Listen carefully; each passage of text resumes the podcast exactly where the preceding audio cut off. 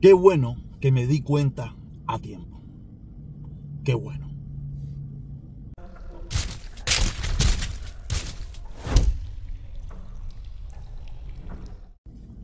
Hace unas horas, unos días, Xi Jinping volvió a renovar su presidencia, su mandato en China. Cambió la constitución para un tercer mandato. Y como todos sabemos, eh, cuando tú estás en el poder es muy difícil cambiarlo. Pero también es más difícil todavía en un país donde hay un solo partido. En China hay un solo partido político, el Partido Comunista Chino. No hay más nadie. Quiere decir que no tenía con quién competir. Si acaso era entregarle el gobierno a otro que piensa supuestamente como él. Pero como estos dictados suelos se sienten que ellos son los únicos capacitados, eh, entregarle poder a otro que piensa como él igual, no es que se lo va a entregar a otro partido político, sino a otro que piensa como él, sería nefasto para la nación, porque ellos son los únicos que pueden lograr el objetivo de sacar adelante el país. ¿Por qué le digo todo esto?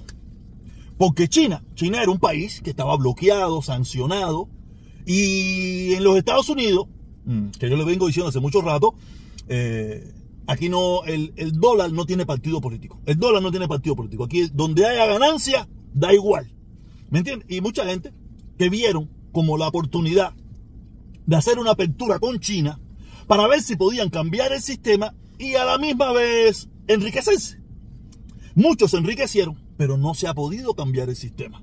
Cada vez China es más totalitaria y cada vez China tiene más poder. Aunque en estos últimos tiempos, a partir de la llegada de Biden, eh, ha tenido que tocar tres. Muchas veces, porque Biden no le ha temblado la mano para afrontar lo que sea en política exterior. En política exterior ha sido barbarísimo. Política interna, todos sabemos que los demócratas, carecen de esa solución pero en política exterior ponen a este país eh, a, nivel mundial, en el número uno. Todos sabemos lo que había pasado. Vamos a meterme en el tema ese, porque ese no es el tema importante hoy. El tema importante hoy es por lo que yo quiero hablar. Por lo que le estoy dando esta, esta introducción, ¿no? Al final le hicieron todas las aperturas que le hicieron a China y al final no se logró nada. Sigue China estando ahí, el Partido Comunista Chino, cada día peor y más totalitario, como le estaba diciendo hace un momento. ¿Y qué le digo con esto? Porque qué bueno, qué bueno que yo rectifiqué. Qué bueno que yo cambié mi postura, mi forma de pensar respecto al embargo y a, las sanciones. Porque ¿qué hubiera pasado en Cuba si se le hubiera quitado las sanciones y se le hubiera quitado el embargo? Hubiera pasado lo mismo que está pasando en China.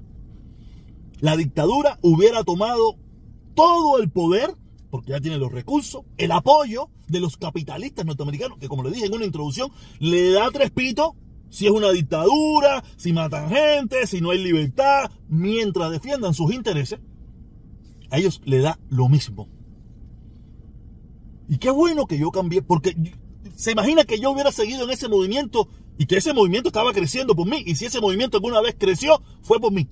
Usted podrá poner todos los adjetivos que quiera, nada más saque la cuenta, vaya, este último domingo va a haber una actividad y cuénteme. Cuénteme cuántas personas van a ir. Y usted dirá, si, cuándo ese movimiento fue más grande. Ahora que son comunistas o antiguamente cuando era un grupo de cubanos que pensábamos diferente, pero que teníamos un objetivo, porque creíamos en algo. Yo por lo menos dejé de creer. Yo dejé de creer y cambié completamente. Ustedes se imaginan si hubiéramos logrado ese objetivo. Yo creo que me hubiera suicidado. Claro, me hubiera suicidado todavía. pero a transcurso del tiempo me hubiera tenido que suicidar porque yo fui uno de los que luché para perpetuar una dictadura en Cuba. Por eso, cada vez que usted oye a alguien que dice levantar las sanciones, levantar el embargo, lo único que va a hacer es perpetuar la dictadura por seculum seculorum. Ahí tenemos China, el ejemplo.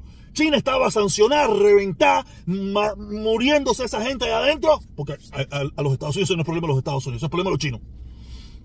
Hasta que vino un grupo y le dio una apertura económica, le dio toda la posibilidad del mundo. ¿Y quién es China hoy en día? Después de ser un país del inframundo, China es el segundo país más poderoso del planeta. ¿Gracias a quién? A los Estados Unidos. Y si sigue así, probablemente algún día puede barrer a los Estados Unidos. Todavía no lo veo por ningún lugar, pero puede suceder. Entonces, ¿qué pasaría si le quitáramos las sanciones y le quitáramos el embargo a la, a la pequeña isla del Caribe? La dictadura represora seguiría estando ahí, con muchos recursos, con el apoyo de los empresarios norteamericanos y de muchísimas partes del mundo, mientras nosotros, los cubanos, o los cubanos que, estaban, que les tocaría vivir allí, serían los esclavos de esa dictadura para hacer rico el capitalismo. Al capitalismo que probablemente en el discurso del noticiero, en el discurso de, de la Plaza de la Revolución, iban a criticar, pero alrededor estarían llenos de empresas capitalistas para oprimir y para servir los cubanos de mano esclava barata. Por eso tenemos que seguir luchando para ver cómo podemos seguir poniéndole más sanciones a esa dictadura, ponerle más embargo a esa dictadura para, que se acabe de desaparecer de la faz de la tierra.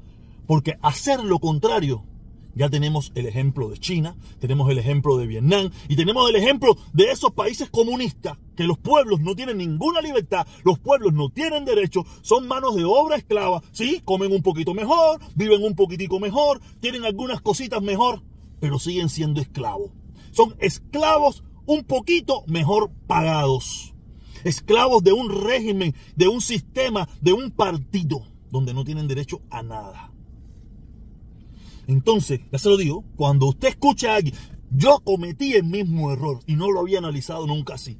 O sea, yo, he dicho que yo a partir de, que ellos mismos me obligaron a tener esta posición, tú sabes, yo no, yo probablemente me hubiera muerto con mi posición. Hasta que me di el golpe en la cabeza. Yo mismo, me, claro, porque yo nunca quise ser comunista. Ni quería verme involucrado con el comunismo. Yo tenía la idea de que si levantábamos el embargo, pues le, íbamos a quitar la justificación y ellos iban a caer. Y eso iba a ser un gran error. Eso iba a ser un gran error. Yo estaba en un error. Lo reconozco. No tengo miedo de reconocer mis errores. Para nada. Si por casualidad lo hubiéramos logrado, me hubiera tenido que, me hubiera tenido que suicidar. O nada, a lo mejor me metía como ñanga, quién sabe. Pero qué terrible, ¿no? Por eso, todo, todo, toda esa persona que usted escuche, levanten las sanciones, levanten el, embargo. Lo único que quieren es perpetuar la dictadura en el poder, perpetuarla, porque eso es lo que pasaría, la perpetuaríamos, porque ya le digo, usted puede ser el tipo más burro del mundo, pero si todos los días usted tiene un millón de pesos para gastar, usted no se va a morir de hambre jamás. Usted va a gastar el millón de pesos diariamente, pero usted no se va a morir. Y eso le pasaría a esa dictadura si por alguna casualidad lograran el objetivo de que le levantaran la sanción y que le levantaran el embargo. Perpetuarían un régimen asesino y criminal en el poder en Cuba que oprimiría al pueblo y esta vez le diría, te vamos a dar un poquitico más de comida, te vamos a dar un poquitico más de, luz, te vamos a dar un poquitico más de medicina, pero vas a tener que seguir siendo un esclavo. Lo único que esta vez un poquito mejor pagado. Porque si pensamos de que China está sabrosa en talla, busque, busque documentales, busque, busque lo que está pasando en China, sí, sí. China, por gusto, por gusto. No en todas las grandes capitales grandes del mundo existen barrios chinos. Quiere decir que la gente en China no quiere vivir. O hay un tongón de gente en China que no quiere vivir. Y trata de salir de la manera que pueda. Es decir, que algo malo tiene que estar pasando allí. Todo no puede ser tan bonito como se ve en la foto. ¿Ok? Ah, qué bueno. Qué bueno que me salí de todo eso. Qué bueno que me... Yo le doy gracias todos los días a Carlos Lazo. Yo le doy gracias a Carlos Lazo todos los días por haber hecho lo que hizo. Porque fue el que me abrió los ojos si no lo hubiera hecho, probablemente yo estuviera todavía con él ahí, pidiendo por el levantamiento del embargo. Pero a él quererme meter a comunista, que eso sí no me cuadra para nada, ni estaba, eh, eh, eh, en sabrosura con la dictadura, me obligó a escuchar otras cosas, me obligó a salirme de algo que yo creía y que ya no creo. Por eso se lo vuelvo y lo repito, más sanciones y más embargo. Y como le dicen ellos, más bloqueo. Suscríbete. Y quién sabe, más tarde nos vemos. Cuatro y pico, casi pegado a las cinco. Por allá estaré en vivo. El protestón cubano.